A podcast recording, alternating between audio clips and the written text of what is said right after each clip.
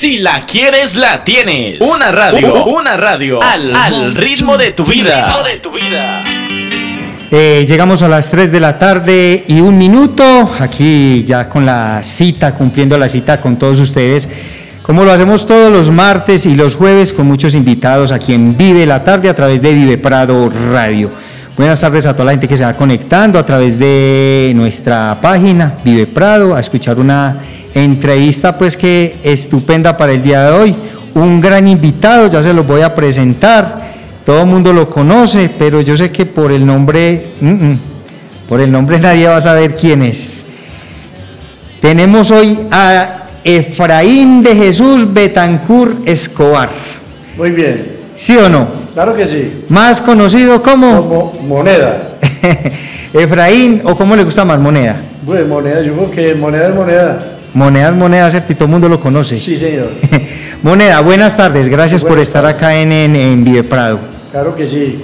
Con gusto para estar aquí con ustedes compartiendo esta tarde tan delicioso aquí en Viva Prado.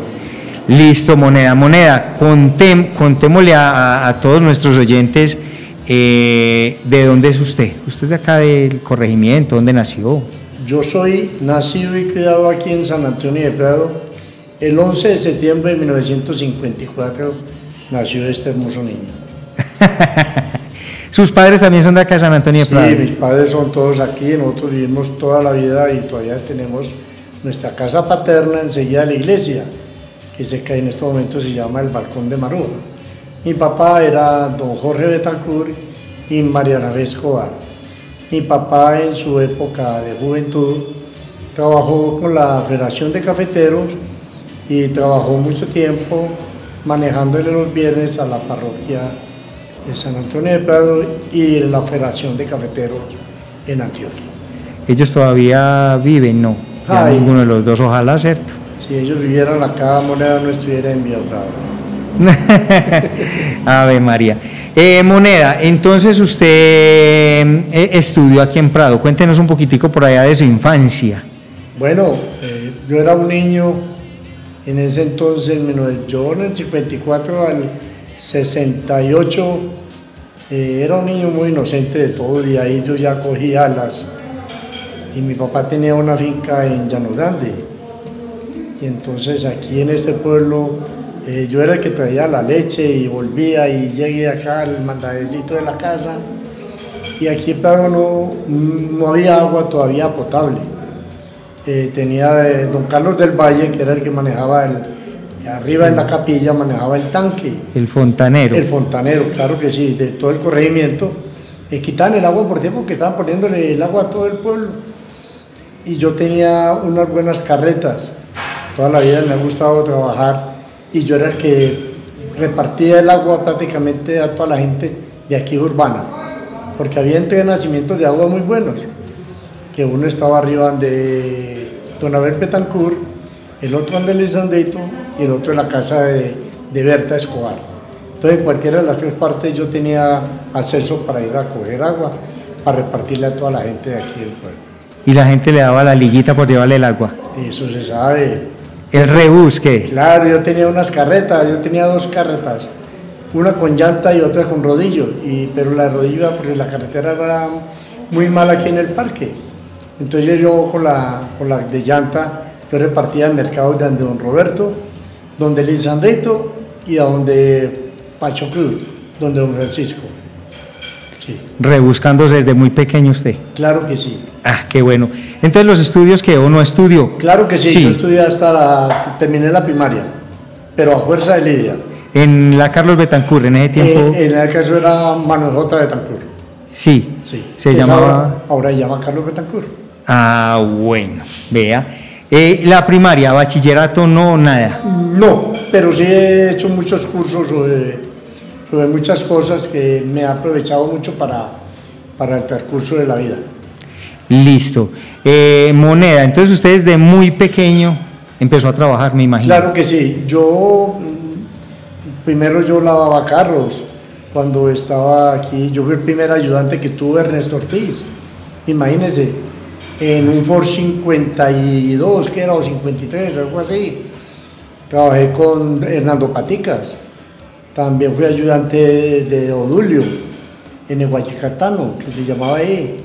Yo le lavaba el carro a don Javier Cano, el 4, eh, a don Hernando Betancourt, que era Hernando Vélez, que era el 22, y así a, a, Bernabé, a Bernabé, que tenía una escalera, era el número 5, porque aquí eran poquitas las escaleras que había, y los buses, cuando el primer bus que vino aquí a Prado, que lo trajo don Darío Betancourt, eso fue una fiesta, y yo era, yo como le dice, yo lavaba carros. ¿Y quién me ayudó a mí para lavar carro y todo eso y, hacer tan emprendimiento? El señor Ignacio Betancourt, que le, le decíamos Ignacio Pinilla.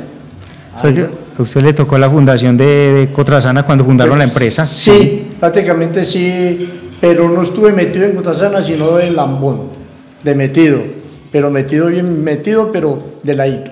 En ese tiempo cuadraban en el parque, ¿cierto? Y alistaban Sí. en el parque, todo era allá. Claro que sí, porque no había, no tenía dónde guardar, porque la primera bomba que tuvieron es donde estamos nosotros acá, pero antes de la primera bomba había una que era donde es la feria de gatos, ahí había la bomba de gasolina, que era donde don Ernesto Ortiz, Ah, vea, esa sí no me la sabía yo. ya él la sabe. No me la sabía. Bueno, Moneda, eh, ¿desde cuándo más o menos se interesó usted, eh, digamos, por eh, el negocio propio? Usted ha hecho muchas cosas. ¿Por Bueno. dónde empezamos? ¿Por dónde empezamos? Bueno, ¿Qué fue lo sí. primero que usted empezó así como, como bien, en, bien en serio? Bueno, vea, el primer apodo que yo tuve fue Zagallo, sí, y el Zagallo es porque estando yo muy niño, eh, mi papá regaló el megáfono, que era una corneta, ¿sí? Y yo estaba en la cruzada eucarística. Y entonces, como yo era hijo de Jorge Betancourt y mi papá había regalado la corneta, yo tenía que entrar eh, en la iglesia con una gallada de niños que estábamos en la cruzada eucarística. Entonces yo tenía que de entrar cantando un pedacito que decía así, vamos niños al sagrario que Jesús llorando está. Entonces yo lo dije de esta manera, vamos niños al sagallo que Jesús llorando está. Entonces ese fue el primer apodo, Ese fue el primero. el primer apodo sagallo. Zagallo. Entonces de ahí yo me fui, me, me fui de la casa y me fui para Barranquilla. Mm, ¿Qué edad tenía más o menos cuando Tenía 16 años, 17 16 años, 16, 17 años. Y allá tuve una fábrica de tinto. Tuve 36 termos por todo Barranquilla. Sí, Sí, vendiendo tinto en todo Barranquilla. Y yo tuve un negocio allá que se llamaba La Cueva Marina.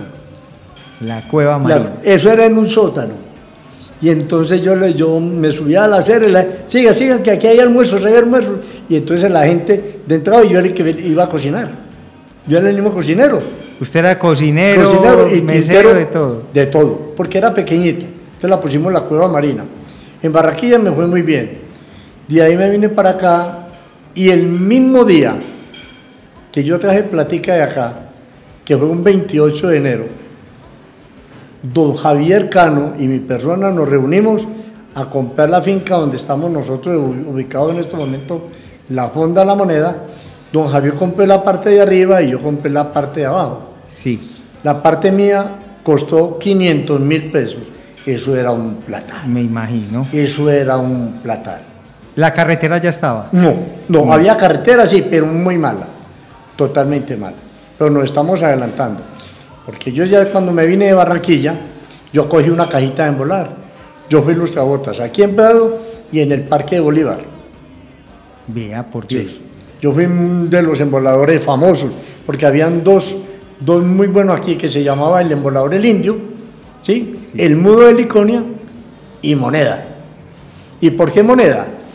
Porque yo tenía, yo trabajaba sábado y domingo, en miento, jueves, viernes y sábado en el Parque de Bolívar. Y allá tenía un puestecito que eran forrados todo en moneditas que la estaban botando. Las monedas de centavos, de dos centavos y de cinco centavos, y yo los pegaba en el piso, ¿sí? Sí. Y uno de los clientes buenos míos era el doctor Federico Estrada Vélez, que era el de Liconia, él, una eminencia, una persona, un abogado de esos espectacular. Quizás eso fue el que verdaderamente le cogí yo cariño al Partido Liberal, porque yo en ningún momento he sido conservador. Yo he sido muy, muy liberal y en mi modo de pensar, y también políticamente hay que decirlo que me ha gustado mucho eso. y entonces eh, la cajita en volar estuve y él fue el que me puso a mi moneda. ¿Por qué me puso moneda? Porque un día cualquiera, eso fue en el 79, 78, 79, que iban a hacer la pila en el Parque Bolívar, la pila más hermosa de que Sudamérica en ese entonces. Sí. Y yo tenía a un ladito de la palma que hay una palma y hay un árbol que es una ceiba, y ahí estaba yo ubicado y me iban a sacar. Y el señor de uno de los trabajadores, no el contratista, no los contratistas, me dijo que, que, que, aquí ya no había más puesto. Entonces me maltrató pegándome, no verbalmente, sino a la cajita, porque era una cajita, uno sentadito ahí, y me pegó unos golpecitos con el pie, y en ese momento yo estaba ilustrando, se llamaba Ilustrando los zapatos, al doctor Federico Estrada Vélez, y entonces él como que no le gustó eso y me dijo, monedita, de aquí no te sacan, de aquí no te sacan, que no sean descarados, que así no se saca la gente. Y entonces, eh, bueno, cuando ya terminé me dijo, ahorita mediodía hablamos. Y él salía porque él vivía ahí mismo, ahí en, el Parque Bolívar, en el barrio Prado, y al doctor Federico Estrada Vélez. Y él cuando, cuando vino a mediodía, llegó y me, me entregó una tarjetita y me dijo, Moneda, te voy a pedir un favor. Si es capaz de quedarte toda la noche aquí, que nos vamos a sacar esta espinita. Y yo no sabía que era una espinita. No estaba nada. Cuando por la tarde él llegó y me trajo una bandera y una ruana. Y me dijo, aquí vas a, te vas a quedar toda la noche. Que de aquí no te sacan, porque ya están empezando a cerrar. Sí. Cuando eso encerraban... Mm, no era con esa tela que hay ahora, ni, ni con una... Era como... Sí, no. Era con ese angeo de gallinas. Sí. Sí, que era con todo como delgadito. Sí, sí, y están empezando a cerrar pues. Y a mí me encerraron. Yo estaba encerrado ahí. Entonces me dijo que usted por qué no me quería ir, ¿para qué puse yo a venderle? Y no, ahí me tienen que pagar las monedas que hay ahí.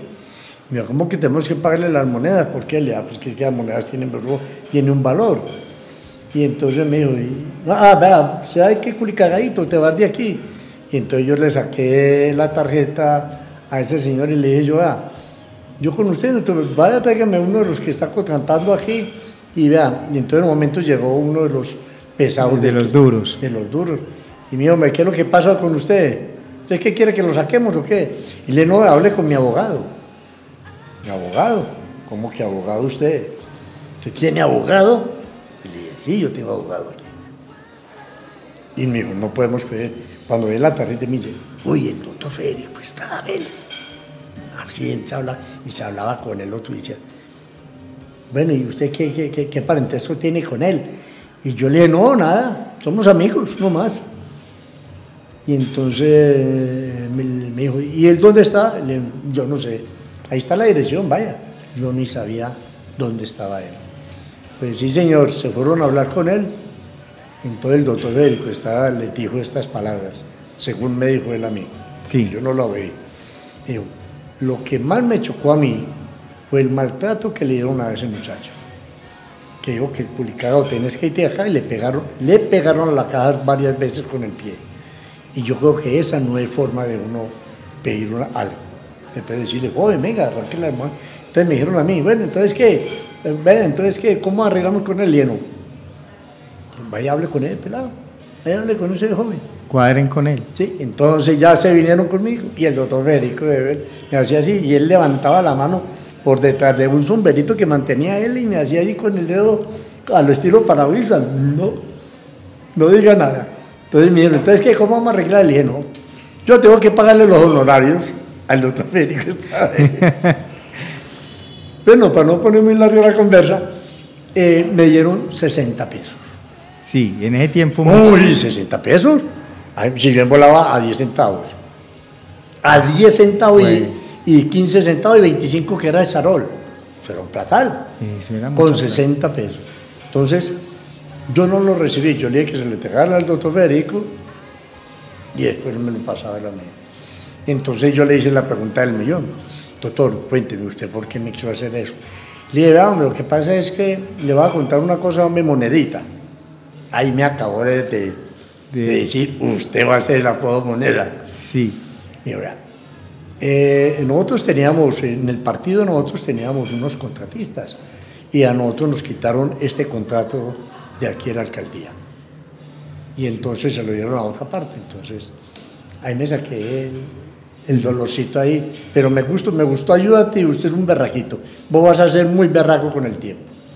Entonces él fue el que me puso el apodo moneda. Entonces ya con el apodo moneda, yo ya compré arriba, como les conté antes, yo tenía un negocito arriba en Potrerito, en la Cantaleta. Sí. Sí, allá en donde doña Eugenia, y de ahí pasé a, montarlo, a montar la fonda de la moneda. Pero cuando estaba yo, yo compré eso allá, yo estaba trabajando en Coltejer. Yo me coloqué en Coltejer porque yo vendía chorizos. Yo tenía una fábrica de chorizos, Usted ha hecho es de todo, le cuento. Y, pero los chorizos eran chorizos 1A. Aquí había una, una, una carnicería muy buena, muy conocida, que era de Oscar Escobar, de don León Escobar. Entonces yo le compraba a él los chorizos y yo los revendía, yo le dije que yo los hacía. Y en esos días empezó Carnes Y entonces también compraba yo mejor calidad todavía de, de porcicarne, empecé a comprarles chorizos.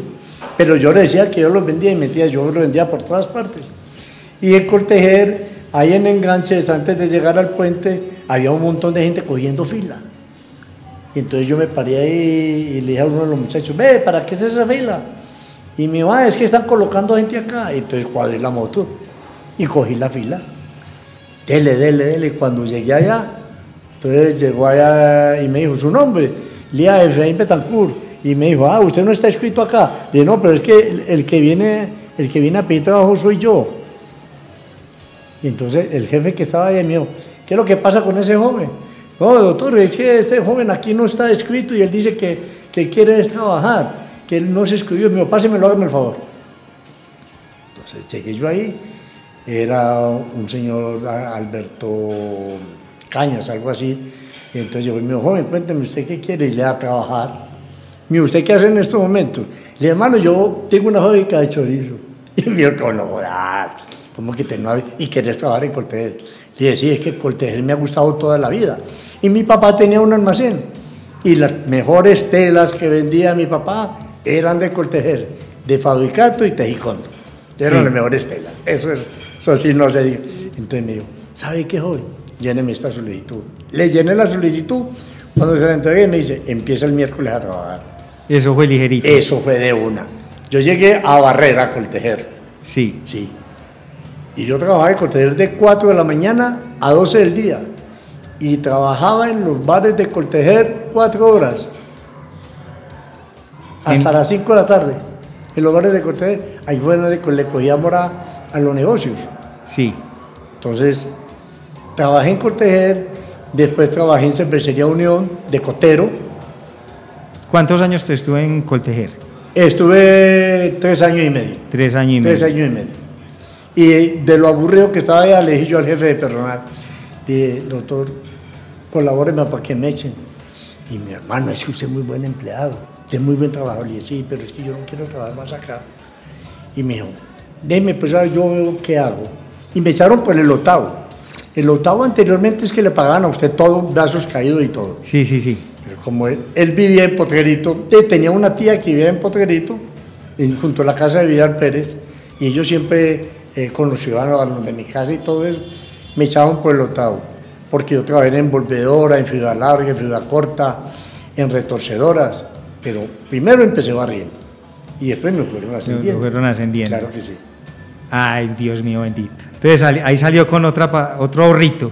Sí, sí, sí, sí, claro. Sí, usted trabajaba mucho y ahorraba. Ah, no, es que yo he sido ahorrador toda la vida. A mí el que me diga que, que el señor Betancourt es un vicioso o que tira la plata para arriba, no.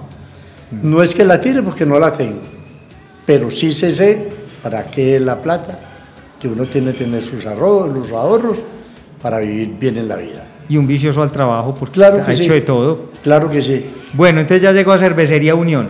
Yo trabajé en cervecería uno de Cotero y de ahí me aburrí y me fui a trabajar a Cartón de Colombia con don Jairo Betancourt, el que hicimos Eh, Jairo, el que vende llantas, Jairo... Eh, Enriqueta. no, no, no, no. ¿Cómo es Jairo? Eh, ah, bueno, el hijo de Nino Betancourt, no quiero decir apodos.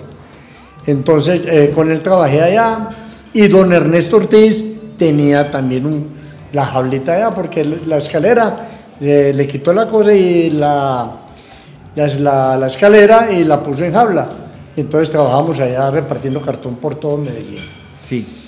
De ahí me vine para acá y cogí la heladería de mi ranchito.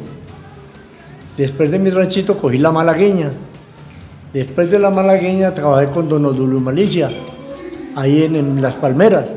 Sí. Después trabajé con don Antonio Acosta en la heladería el... Bueno, se me, va- se me va en estos momentos. ¿Cuál De sería? ahí me fui para Rancho Elata, que es la Manguala. Sí. Sí, después pasé a la Manguala. Yo tuve la Manguala mucho tiempo, allá fue donde inventé la hora feliz, que eran de dos claras, cuando eso era la clarita, en su famosa clarita, Sí. tres claritas por dos por una, o tres por una. Pagaban dos y le encimamos una. Y eso era el La, sen- machete. la sensación. La sensación. De ahí me dieron un, un caspete aquí en el Manejota de Tancur. Tuve el caspete ahí del Manejota. De ahí me fui para un pueblo que se llama Huasca, Cundinamarca. Sí. Tuve el kiosco de Cundinamarca. Pero ya había comprado el lote de la moneda. Ya lo Ya tenía. había tenía poterito, estaba yo ahí, pero yo era muy por todas partes, por todas partes. Pero en, Entonces, en ese tiempo no había construido ni tenía. no, no, el- ah, yo cuando compré había una construcción muy pequeña, pero no tenía plata ni para ponerle el agua, ni para pagarle la, ni poner la luz. Porque fue lo único que yo le compré a, a don Otavio. Yo, eh, don Otavio, yo le compré a don Otavio. Pero cuando eso no había, mm, el potreguito no tenía sino un- una canillita de agua para toda la vereda. Y entonces me tuve que meter en la acción comunal con el papá de don Eusebio Pérez y toda la familia allá, meterme en la acción comunal para meterle el agua del de arriba, el de la cantaleta, hasta la fonda de la moneda. Entonces, cuando empecé a construir allá, eh, yo dije, "Ah, ¿qué hago yo aquí? Entonces me inventé la romería clásica fondita a la moneda, que era una clásica de ciclismo que era desde aquí, desde el parque, hasta la, hasta, hasta la moneda en bicicleta. Entonces, don Javier Cano eh, nos prestaba la finca para poner casetas, pero todo lo que se vendía ese día era para una obra social. Sí. Y esa so- era no para una sola, eran para varias. Porque ahí estaba el dolor y la soledad, estaba Compartamos, estaba el asilo, estaba la Junta de Acción Comunales de, de- de la vereda, venían todas las asociaciones de padres de familia de muchos colegios. Y entonces yo para que los, para que cuando se acababa el acto, el acto cultural aquí en el parque, la gente fue- fuera a parar de moneda, yo le regalaba al rector, al señor Jorge Amaya, yo me río de esto es porque uno ahora que ya está viejo, uno dice, pero ¿cuándo fue esto? ¿Cuándo fue esto que yo hice todas estas cosas? ¿Cómo fue que me inventé todo esto? Sí, claro que sí. Y entonces eh, yo, toda la gente del comercio me regalaba los trofeos, pero yo en el acto público yo regalaba las medallas para los mejores alumnos. Sí. Sí. De cuenta mía, de bolsillo de los demás. yo pedía, lo mandaba a hacer y la regalaba a, a- Ah, a la los junta de, de- de la organizadora del 20 de julio. Y después del 20 de julio, después que se acababa eso, entonces sacaba la atletismo, después hacíamos una maratón, después hacíamos encostalados y después arranca todo el mundo en bicicleta, que era una contrarreloj. Eso era espectacular. La tuvimos du- durante 19 años, la sostuve. Eso fue, creo que, de las fiestas buenas que ha tenido San Antonio de Prado rurales. De, Era, la- de las más recordadas. sí, romería, romería clásica fondita la moneda. ¿Y por qué? ¿Por qué se acabó? ¿Qué pasó? A ver, se acabó por muchas cosas. Primero porque eh, en las penúltimas, eh, yo había que sacar muchos papeles en la alcaldía de Medellín. Los permisos. Sí. Había, imagine que a mí me llegó un recibo porque yo tenía que pagarle espacio público, tenía que pagarle al tránsito. Me estaban exigiendo que yo ese día, me acuerdo que yo ese año no lo hice porque vulgarmente me emberraqué porque tenía que conseguir una ambulancia. Sí. Tenía que pagar un seguro por si alguna persona se accidentaba. Fuera de eso nosotros nos robábamos la luz. Y entonces había que, le- me pusieron un, había que poner un Contador. contador. Entonces, eh, en ese entonces Cervecería Unión y la fábrica de licores eran botados. Yo me vendí la última vez 800 cajas de cerveza. Es que usted vender 800 cajas de cerveza ya... Eso y- es- y eso era una cosa brutal. Eso es mucho. Y vendí yo 15 cajas de medias de aguardiente. Entonces yo lo que estaba poniendo era una plaza de vicios, según lo que me decían a mí.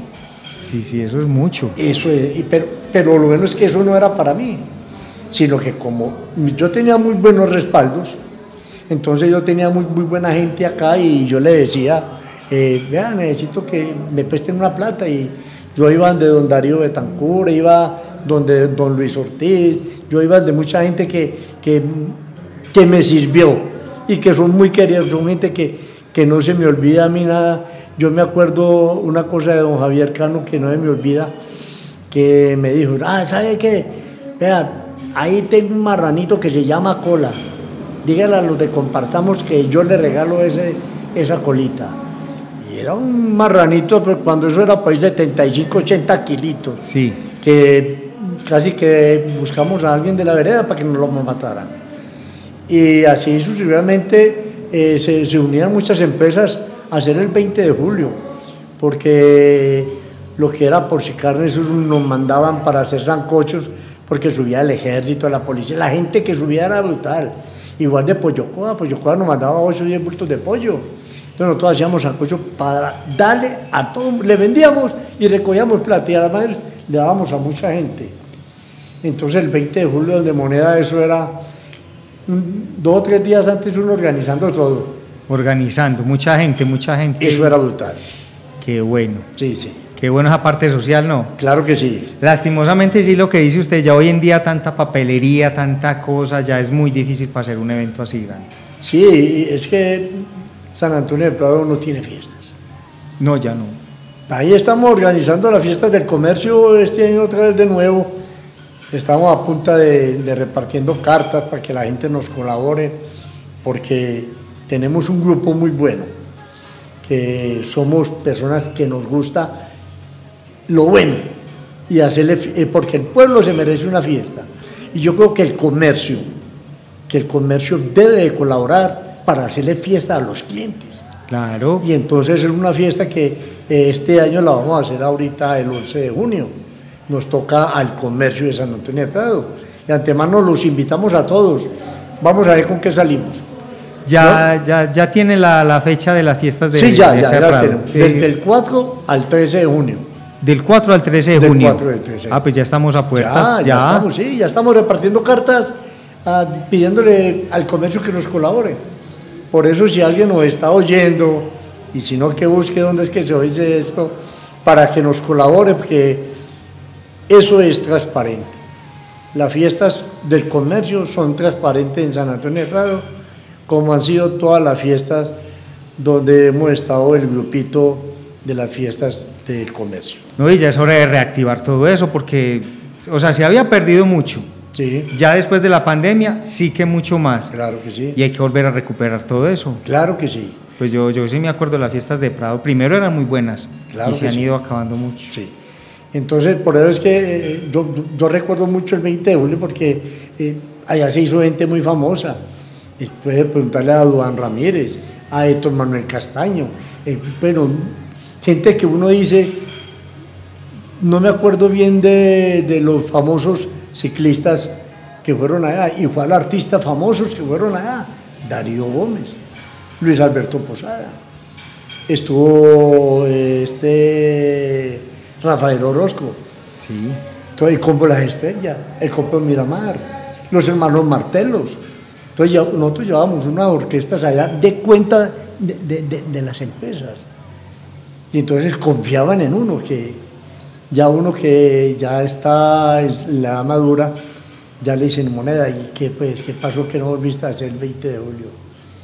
Entonces hay que decir, es que la gente ya no colabora antes. Sí, porque ya las empresas se abstienen mucho más. Como que llegaron lo- las nuevas generaciones a administrar y ya no es lo mismo. Sí, sí, sí, sí. Ya la fábrica de licores no es tan botada, ni, ni, ni Cerbunión, nada. Eh, pues ellos mm, son votados en el sentido de que le ponen a uno una cierta cantidad de cerveza para vender. Sí. Y nosotros no queremos llenar este pueblo de casetas, es- porque queremos hacer unas fiestas transparentes, pero que sean del pueblo, que la gente la goce, no que sea una cosa de cantinas y que esté lleno de casetas por todo el parque, donde, donde uno dice, no, no está, la gente está bebiendo y parrando, y, y no parrandeando, bebiendo y bebiendo y bebiendo y bebiendo. Sí, que no sé si sea más cultural. Que sea más cultural, claro que sí. Bueno, Moneda, ¿cómo empezó usted con el negocio arriba en Potrito? Cuéntenos a ver. Bueno, el, el negocio empezó con, con 12 pesos, Sí, no con 12 mil, con 12 pesos. con 12 pesos empezó. ¿En qué año? No, ahorita, en el- eh, perdón, cuando yo llegué, yo llegué en el och- 79 al 80 y en el 82 fue que compramos la propiedad. Sí. En el 80 se compró la Y en mi- eh, pero no abrió negocio en ese entonces. No, no, no, yo tenía una tiendecita arriba donde Boñón. Donde can- donde Cantaleta. donde Cantaleta, sí. Y de ahí, cuando yo me pasé para abajo, ya lo puse fondita la moneda. ¿Y se acuerda más o menos en qué año? Claro, en el 82. En el 82. Claro, que fue la primera romería clásica fondita la moneda. Ah, esa fue la inauguración Claro, del esa fue negocio. La inauguración del negocio. Que me acuerdo que es don Gabriel Petuto, él tenía un jeep, un, sí, un jeep y yo no tenía la plata para pagarle transportes. Entonces le digo, don Gabriel, yo necesito subir una cervecita que me, va, me van a fiar allí en donde Rodrigo Ortiz. Y me dijo, con, con, con mucho gusto moneda, yo, yo, yo le colaboro. Él es un poquitico gago. Sí. Y ese tipo me pareció ese, ese gesto tan lindo. Subirme la cerveza, él me hizo tres viajes de cerveza y gaseosa, porque era- había que ponerle la primera de eso allá. Claro. Y él muy querido me colaboró. Lo mismo con don Rodrigo Ortiz, que fueron donde me abrió la puerta del fiado. Sí, don Rodrigo. Sí, sí. Claro que sí. Y hasta el sol de hoy, ¿cierto? Sí, todavía la Fonda de la Moneda está allá, ahora está más bonita que nunca. Ha sufrido muchos cambios porque se le han hecho cambios. Claro que sí, de todo, pero el mismo sabor y la misma divisa no se cambian. Ah, no, es que uno sentarse ahí a divisar. Sí. Y los diciembres. Uy, no, bueno, los diciembre allá son brutales, eso, allá el que no vaya en diciembre no, no, no sabe qué es diciembre. ¿Sí o no? Porque sí, se, se vive mucho el diciembre allá, en la alborada.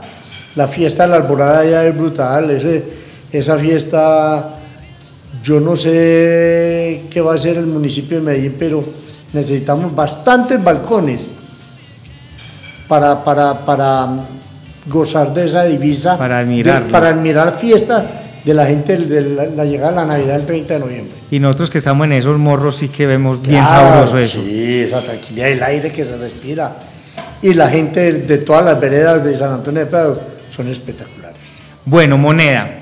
Otra cosa, eh, usted con los paseos y todo eso, ¿cuándo Ah. arrancó con eso? ¿Cuándo le dio esa espinita de arrancar con paseos y todo eso? Oye, esto, es- eso es lo más, eso sí me ha hecho reír a mí. Uno a veces se sienta por ahí a pensar y dice, pero ¿cuándo fue esto? Un día cualquiera, yo era sacristán. Yo era sacristán. También fue los- sacristán. sí, en los doce apóstoles. Yo tengo un hermano mío que es cura. Sí, Y en mi casa no me aguantaban, entonces mi mamá le va diciendo a mi hermano Eusebio, ay hermano, hijo, a ver cómo me coloca este muchacho, aunque sea de sacristán alguna cosa. Pues sí, me llamó el hermano mío y me dijo, Efra, ya, si quiere, vaya a ensayar allá a los dos apóstoles, que neces- es que el, el sacristán que está allá está muy enfermo. A eso usted le pega una reemplazadita allá y me voy para allá. ese, El padre Agustín ¿Esa había- parroquia es en dónde? Es en Balboa con Cuba. Sí, sí. detrás de los doce apóstoles. sí. Sí, quiere que eran dos cuadras arriba de donde era anteriormente RCN, porque RCN en este momento era donde está en este momento la estación Prado. Exacto, sí. Ahí era, directamente. ¿sí? Me acuerdo de la ciudad como si fuera ayer. Y entonces eh, me fui para allá. Y anteriormente eran las carretillas que repartían la leche. Ah, con la campanita por todas partes. Y el barrio Prado era el barrio Prado. Aunque eh, Balboa con Cuba pertenece al barrio Prado. Todo ese sector de ahí es el barrio Prado. Y un día cualquiera, la asociación de madres de familia de la vereda o del barrio de ahí iban a hacer un paseo para Tolú. Eso fue en el 86. Sí. En el 80. Yo ya tenía la fonda. Yo ya tenía la fonda. Y yo era cristiana allá. Sacristán y con la fonda. Sí, sí. yo era. Madrugaba a tocar las campanas y madrugaba para los borrachos. Y un día cualquiera dijeron que iban a hacer un paseo para Tolu, entre Tolu y Coveñas, para unas cabañas que se llaman, creo que todavía se llaman, La Sotarí, que es de unas tías de, de Mario Acosta. Sí. Aquí el de la esquina, aquí donde venden repuestos. Sí, sí, de Mario. De Mario Acosta. Y entonces eh, me dijeron que si, yo les dije que si me llevaban. Y me claro, necesitamos un hombre para que nos ayude a cocinar allá porque era con leña que había que cocinar allá. Ah, bueno. Y arrancó el paseo. Que la batea tea, que la batea se rompió, como decíamos en los paseos. Y cuando estábamos en Tarazá, la señora guía eh, paró el bus, pero paró en una parte mm, pues, que no nos dimos cuenta, y era un hueco que había por donde vienen las aguas, las aguas no tenía parrilla, y se cayó ahí y se quedó un pie. La guía. Sí, la guía, que era de Tierra, Mar y Aire. Era una empresa que estaba de turismo. Y ella se le volvió ese pie así. Imagine que eh, la tuvieron que traer desde allá en una jaula, en una jaula, en una parrilla arriba, que tenían los carros, esas jaulas tenían unas parrillas arriba. Arriba, sí. sí. A ella la montaron ahí porque el pie se le volvió gigante. Y entonces ella me dijo a mí, me dijo a mí, socio, vea, sígase con la excursión, vea, vamos para esto, para que no, para que siga con la excursión, usted hágame el favor. Entonces todo el mundo empezó a decirme, maestro, profe, maestro, profe, maestro. Yo no sé para dónde iba, pero cuando llegamos a Coveñas, averiguamos dónde quedaba la Sotarí y allá llegué. Repartí las habitaciones más o menos como ella me contó con el dolor que tenía. Sí. Y a él le cogíamos a las excursiones. Se enamoró. Me enamoré de las excursiones. Y ya llevo 37 años con las excursiones. Y... he movido aproximadamente unas 8.500 personas por tierra de San Antonio de Prado. ¿Y lugares? Uf, de María. A ver, el lugar más lejos que yo he ido eh, ha sido hasta Perú. ¿Sí? Por tierra. Por tierra, sí, sí, sí. Sí. Y a Venezuela también conocí muy, yo fui muy allegado a Chávez. Sí, sí. Chávez de... Yo, Chávez me regaló una vez una estadía muy bueno en, en ahí en, en, Ecuador, en, en, playa, eso se llama eh, Aguascalientes, en, Ureña. Sí. Sí, yo iba para una excursión, pero le voy a contar, eso sí le, eso sí le voy a contar. Es una anécdota buena. Eso, es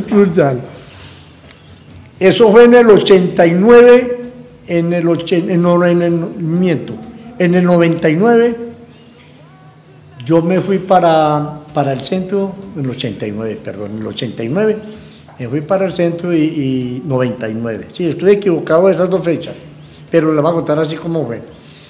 Yo estaba en Medellín y había una manifestación venezolana. No sé qué hago que estaba pidiendo eso. Y yo tenía que pasar al otro lado de allá y entonces cogí una bandera de Venezuela y yo con la bandera, eso que iba, eso que iba. Y entonces me dice un señor, usted es de los nuestros. Y le dije, claro, yo soy de los nuestros. Y dele, yo dele. Yo, eh, ¿por qué será?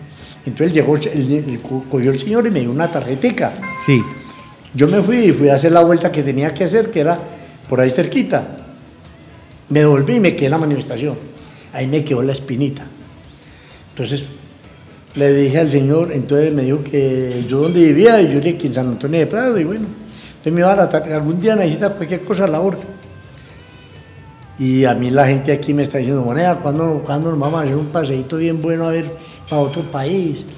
Y yo le digo, pues ya muchas veces al, al Ecuador, porque yo al Ecuador sí he ido 19 veces. Sí. Sí. Y entonces, ya, yo le dije, voy a ver, voy a llamar a este señor a ver qué me dice. Entonces llamé eh, un señor Guillermo Suárez Arango. Un duro. Sí. Bueno, eh, un- pues sí. Una duro- persona influyente, Sí, pues. influyente. Entonces le dije, yo, ah, con monedita de aquí de Medellín. Ah, el, el de la bandera. Y yo, ah, claro, hombre.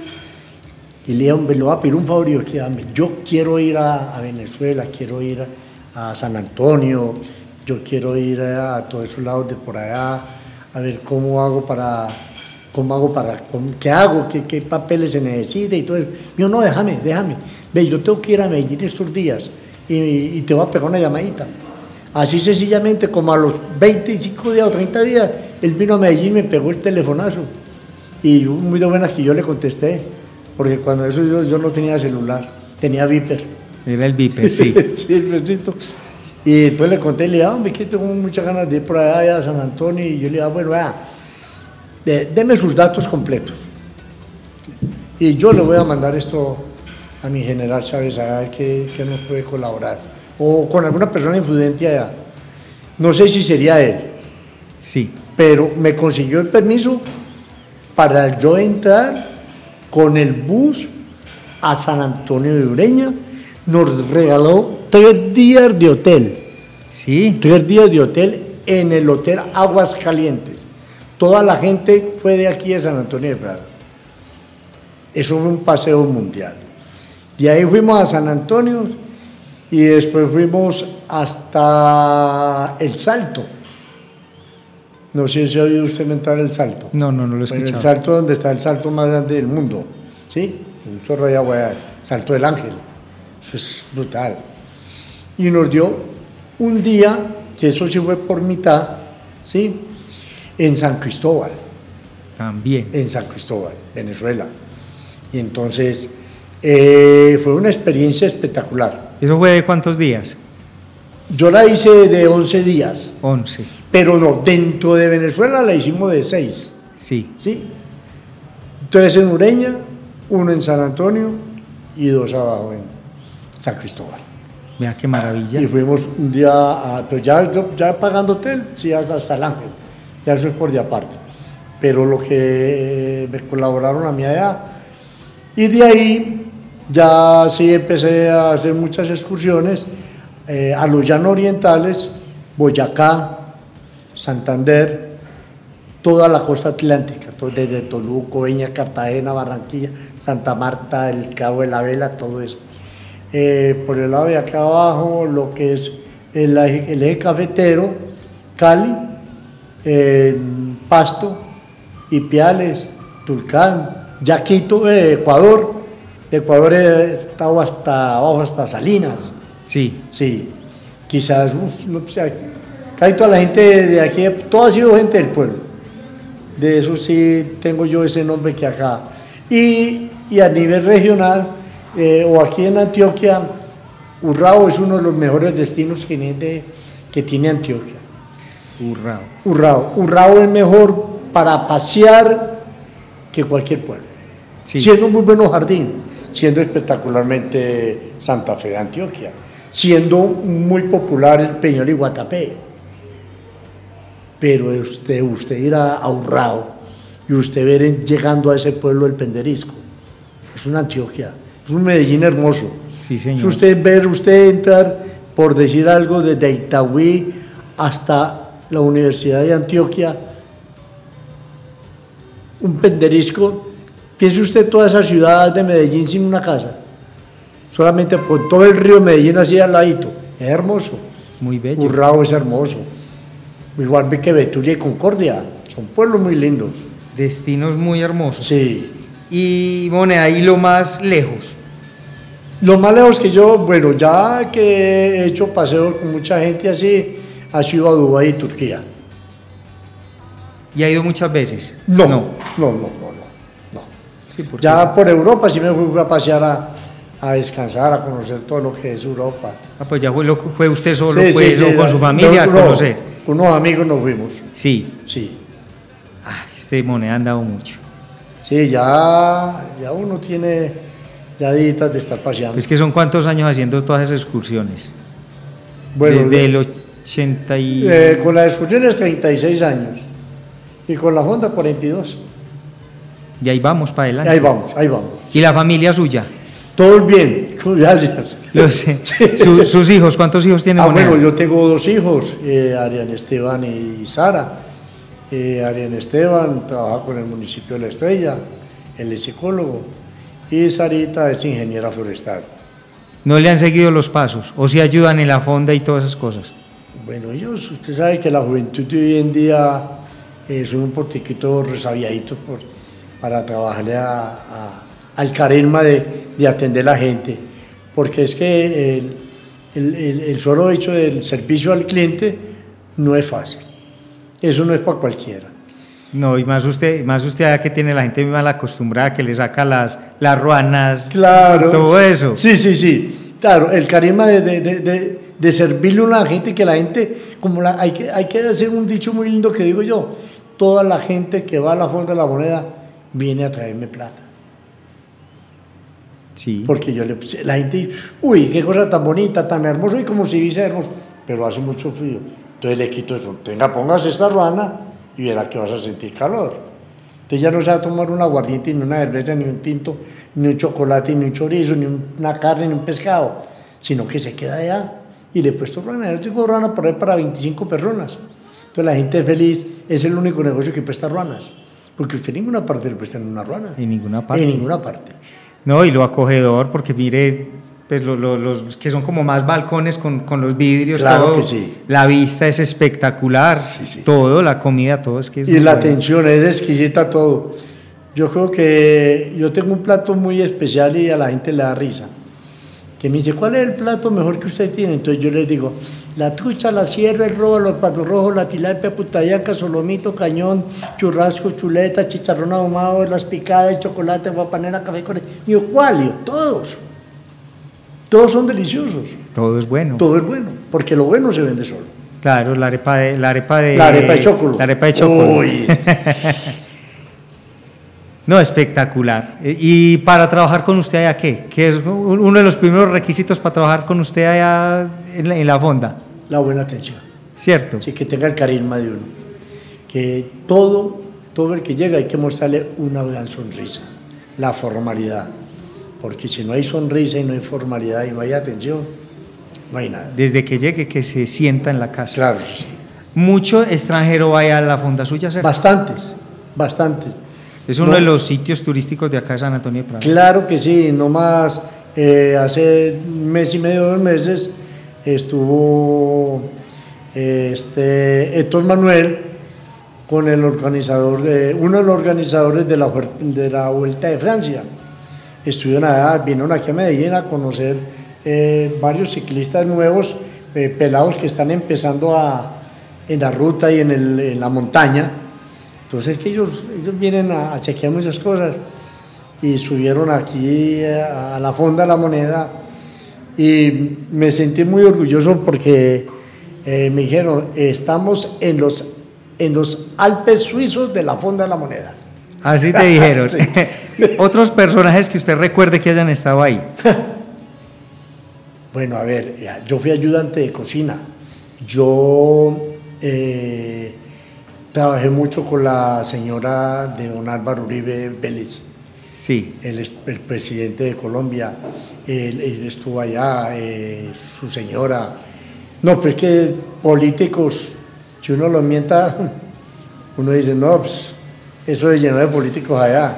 Personajes importantes, importante. bastantes. Aunque todas las personas son muy importantes eh, para mí en la ronda, pero de eso se trata, que gente que, que, re- que es reconocida en, en la cuestión pública en Colombia. Sí, y que, no, y que lleguen allá. Claro, sí, sí. Uno de los rinconcitos amables. amables. Por eso es que yo tengo una frase muy linda que dice, fondita la moneda, el zarcito amable de San Antonio de Prado. Y fondita la moneda es aire, clima y gente de lo mejor. Miren, para que visiten los que no han ido. Pues Los que no han ido, ahora los esperamos con los brazos abiertos. Pero no creo, pues, hay, ido mucha gente. Entonces, que el, el que no conozca la Fonda de la Moneda no conoce nada de San Antonio de Prado. Es verdad, es verdad.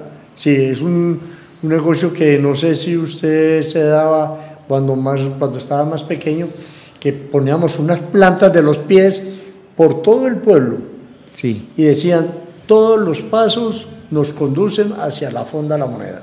Ah, sí, sí me acuerdo de eso. Sí. Eh, Moneda, usted la, la parte social, eh, usted ha trabajado parte social, pues como, digamos, aquí en el eh, corregimiento, así como cosas de política o parte social, así con fundaciones, cosas de esas, ¿no? Sí, sí. Yo estuve. mm, lo que pasa es que a mí me gusta trabajar, es un muy bajo perfil. Sí, Porque lo que haga la mano derecha, que no la sepa la izquierda. sí, eso me parece muy bien. Entonces, sí, yo tengo por ahí, tuvimos un tiempo mucho trabajando con el dolor y la soledad, con Compartamos, con un grupo que se llamaba el Grupo 12, que era, éramos 12 personas que colaborábamos con la gente adulta que estaban enfermos y nos prestábamos servicio para turnarnos, llevarlo al del médico, prestarle algún servicio.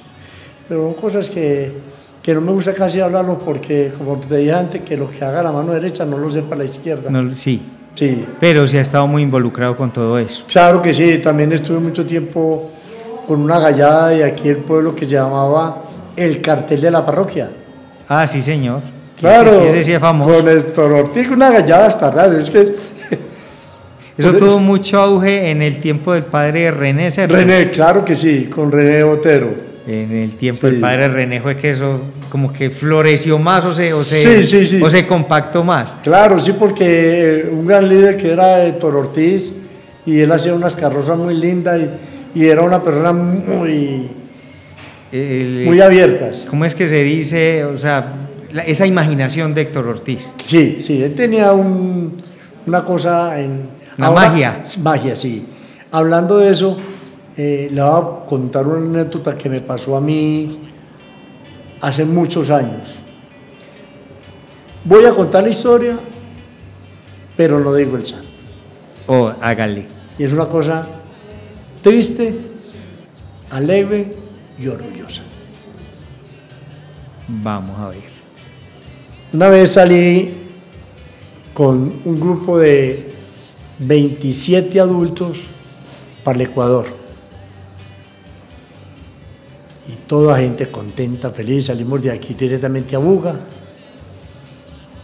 En Buga fuimos a Popayán. Estando en Popayán, eh, yo he tenido un, vicio que siempre me ha gustado. eh, de parte de las ganancias que yo tengo para esas excursiones, eh, compré unos mercaditos, ciertos mercaditos. Y cuando llegamos al Bordo Cauca, nos paró la guerrilla. Sí. Bájese, todos. Y empezaron todos. Moneda, mi maleta, moneda, moneda, moneda, moneda, moneda, moneda, quitar cosa, moneda. Y llega un guerrillero y me dice, ¿usted moneda? Y le dije, sí. Mío, pero moneda el de San Antonio de Prado. Que sí. Mío, seguro. Y ya estaban subidos dos personas con unos carros echándole gasolina al carro. Sí, Un carro de caldas. sí. No quiero decir el nombre del señor eh, transportador. Y entonces, eh, hey amigo, vea, deje eso así, pega. Venga, vengamos allá arriba del jefe. Y yo dentro de mí, ¿Qué me van a hacer? me llevaron. Me llevaron. Y empiezo yo a caminar. Yo creo que yo caminé mucho, por ahí unas cinco o seis cuadras. Y eso se me hizo Eterno. eternidades. Y rezando. Claro que sí, llegué yo allá y me va diciendo el Señor de esta manera. Oye, y fue tantas, ¿qué estás haciendo por aquí? Pero vos, vos sos moneda, es que vos no cambias. Sí. Y entonces, mío, ¿sabe qué? Usted es de los buenos. Te pido un favor. Cuando vaya a pasar por aquí, te voy a pedir de madrugadita y te vas ya. Vaya dígale que no le, que, que, que no le echen nada del carro, no le eche candela. Pontes en todos. Bueno, montamos otra vez las cosas y ese carro pasaba a gasolina. Claro. Entonces, para quitaros todo eso, más allá, por ahí en, a las dos o tres cuadras, nos fuimos a sacar, a sacar tierra para echarle dentro del carro. Entonces yo le decía a toda la gente, "Va, los que tengan desodorantes, los que tengan perfume, vamos a echarle al carro todo eso. Bueno, lavamos el carro y todo. Moneda del guerrillero, moneda del guerrillero. y el paseo y nosotros. sale- Bueno, cuando por ahí a los dos meses llegó una señora a la fonda mía Sí. Con, con otro, con una niña. Y entonces me dijo, ay, don Moneda, ¿cómo está? Y yo le dije, muy bien, ¿y usted, señora? Muy bien. Ay, señora, los hijos míos quedaron tan contentos conociéndola a usted. Y yo le dije, señora, venga, un momentico, ¿cuál, ¿cuáles hijos suyos? Me dijo, ay, sí, es que los hijos míos son los que están trabajando abajo en el bordo. Y ellos fueron los guerrilleros, ellos fueron los que te pararon a usted. Sí. Yo le dije, ¿esos son hijos suyos? ¿Y usted quién es, señora? Entonces me dijo, Moneda, ¿usted no se acuerda lo que usted hizo por nosotros? Y le dije, no, señora, yo no me acuerdo de eso. Yo me puse a llorar. Me dan ganas de llorar, porque lo que haga la mano izquierda no lo sé para la derecha, Sí. pero ustedes sí lo van a saber. Me dijo, Moneda, ¿se acuerda cuando se nos vino el derrumbe aquí en el Vergel? Que usted nos sacó de allá y nos fue, y se fue usted para el señor don Alfonso Calle para que nos dieran albergue y don Alfonso Calle nos regaló una casita y usted se fue a conseguir adobes y a conseguir cobijas y de todo para que mi hijo no aguantara hambre y darles calorcito. Yo les decía a ellos, por moneda están ustedes viviendo y a moneda le debemos que nos ayudó. Le dije, señora, pero yo no hice eso solo, éramos muchos, pero usted fue el primero que llegó y nos sacó y nos colaboró. Entonces, mano lava mano. Claro, y el más, y el más recordado. Mire, Mire qué, enseñanzas, la vida, o sea, la vida le va devolviendo muchas cosas a muchas uno. cosas aún y uno dice, no puedo creer que eso haya pasado. Y le hice la pregunta del niño, señora, ¿sus hijos por qué están allá? Y me diciendo, porque aquí no le daban trabajo a ellos, porque mis hijos fueron, son y seguirán siendo analfabetas. Ellos nunca estudiaron en una escuela, porque ellos mantenían por ahí pidiendo soldaditos en todas las casas y nosotros vivíamos aquí abajo junto a la quebrada cuando se vino el derrumbe. Imagínese. Imagínense. Ay, Dios mío bendito, tantas historias. Sí. Le digo, nos quedamos aquí toda la tarde hablando de historias. No, así es, así es. Moneda, para finalizar, Sí. ¿cómo ha visto usted el cambio del corregimiento a través del tiempo? ¿Qué- ¿Cómo ha visto usted el cambio? ¿Cómo lo ve? ¿Mejor? ¿Peor? ¿Cómo va viendo usted este corregimiento? Bueno. Eh, como, como pueblo, es un pueblo que se hizo ciudad. Sí, Como corregimiento, esto, esto se nos salió de las manos a todos, porque como primero no tenemos vías, sí, que es una de las principales. Tenemos la mejor empresa de, tra- de transporte, pienso yo, que no sé, no, es, no sé nada de transporte, a nivel nacional y que creo que de varios países. Sí. El servicio, ¿sí? Tenemos muchos recursos, pero yo creo que la alcaldía de Medellín tiene que meterse no la mano al bolsillo de atrás, sino al de adelante. Para que se vean las obras, lo que se deben de hacer.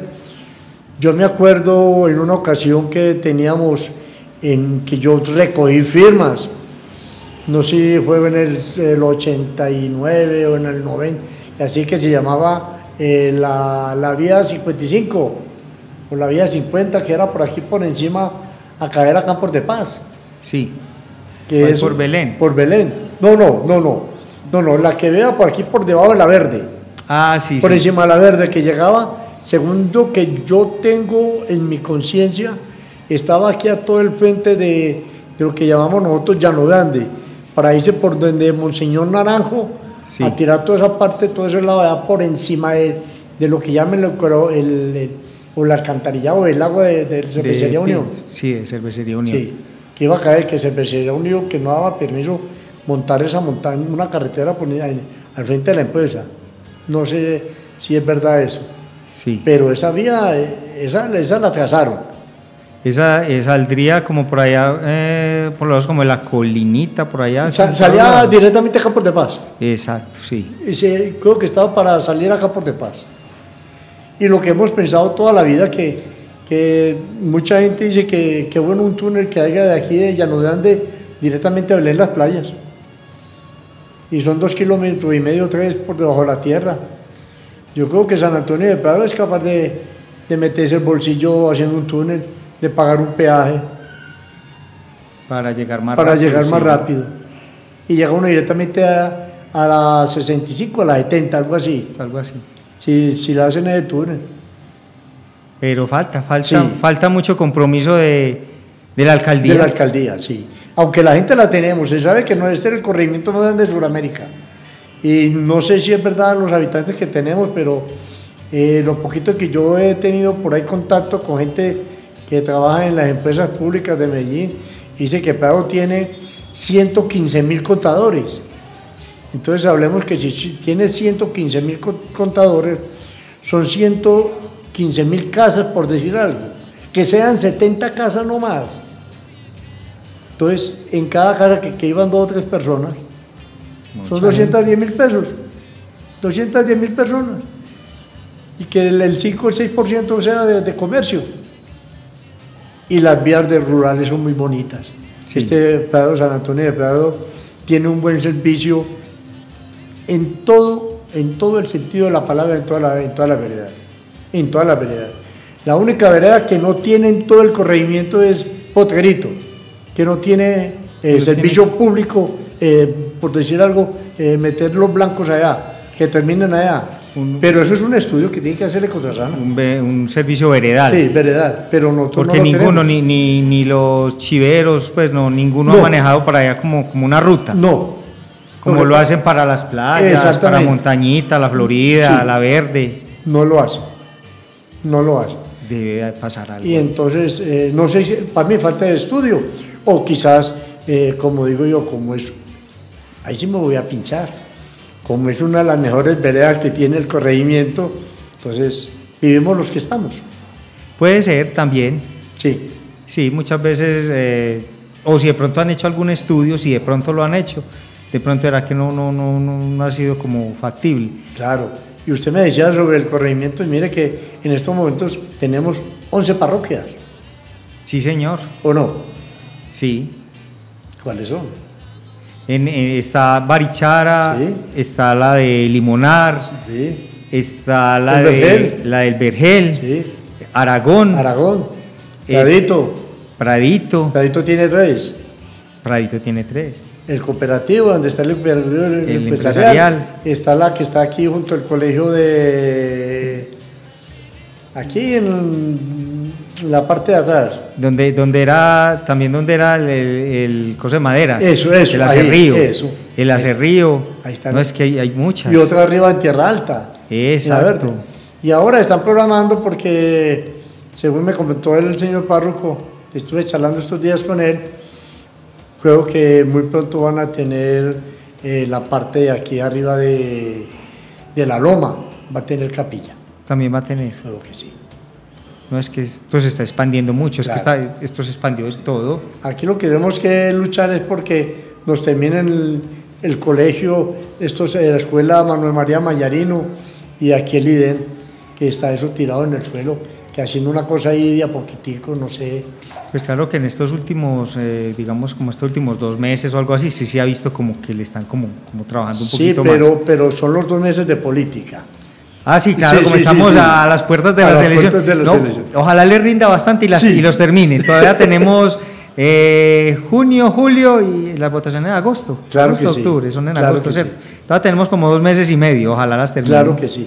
Y qué bueno que estamos en esta tertulia y mandarle un mensaje al señor comandante de la Policía Metropolitana, que qué bueno que hicieran un cerca aquí en el parque, Un CAI, un CAI. todo el mundo, Un todo CAI, mundo lo dice. Un CAI. Y, y el espacio está. La mayoría, o todas las personas que han venido acá a Vive Prado en estas entrevistas, todos hablan lo mismo, se necesita un CAI en el parque. Un CAI en el parque, sí. Con la, ¿cómo es que le llaman? Con la, la patrulla, pues la Sí, que sí, está el- con eso no basta. Sí, sí, no, no, no, no, no, no. Es que eh, no sé si algún venezolano está oyendo eso, pero no es pecado uno decirlo. Eh, se puede contar en los dedos de las manos los pradeños que nos sentamos en el parque. Es que le cuento, mm, la generación mía, nosotros nos emborrachamos en el parque, tertuliamos en el parque, amanecíamos en el parque y nunca pasaba nada. Así es. Nunca pasa. Y entre amigos nos llevábamos a las casas, los que estaban en sano juicio, nos, nos montaban en el taxi, nos mandaban para la casa y, y así era. Así. Y nunca pasaba nada. Así. O, o al otro día resultaba uno por ahí en una vereda haciendo un sancocho. Así es. Y ya todo eso se ha acabado mucho. Mucha inseguridad. Yo usted en el parque no puede pasar No, no, no, no, no, no. Mis padres, mis, mis hermanos vienen en el parque y, y ellos dicen que a las nueve tienen que estar encerrados. Sí, no, y yo sube a trabajar a las 11, 11 y media de la noche y ese parque mm, no se ve como gente muy agradable. No, por eso, no, somos, no son los del pueblo. Exactamente. Sí, porque nosotros los viejos nos conocemos Claro, todos. conocemos todos. Bueno, moneda. Mire, nos pasamos y todo. Muchas cosas por hablar. Muchísimas gracias por acompañarnos en esta tarde aquí en Vive la Tarde Vive Prado. Gracias, Efraín de Jesús Betancur Escobar. Nadie lo conoce, pero a Moneda sí lo conocen. Muchas gracias por estar aquí con nosotros. Bueno, y a todos los oyentes, péguese la subidita al zarcito amable de San Antonio de Prado, fondita la moneda, el zarcito amable de Medellín. Bueno, muchas gracias, Efraín. Bueno. Dios lo bendiga y que siga trabajando por el corregimiento como lo ha hecho siempre. Claro que sí, Así es que es, necesitamos gente buena en este, en este mundo. claro que sí. Gracias a todos los oyentes por estar ahí conectaditos. Eh, ya saben, para el martes más invitados. Esto lo pueden escuchar en la página de Vive Prado. Todas las entrevistas las escuchan ahí. Y muchísimas gracias por estar conectaditos. Eh, a nombre de Juan Carlos Betancur, eh, Camila Cano, Mónica Salinas y mi nombre es Freddy Gutiérrez. Quedan invitaditos para que estén ahí siempre conectados con nosotros. Los dejamos con la música de Veracruz. Juan Carlos Zapata ya viene a acompañarlos en esta tarde de jueves. Dios los bendiga a todos. Muchísimas gracias.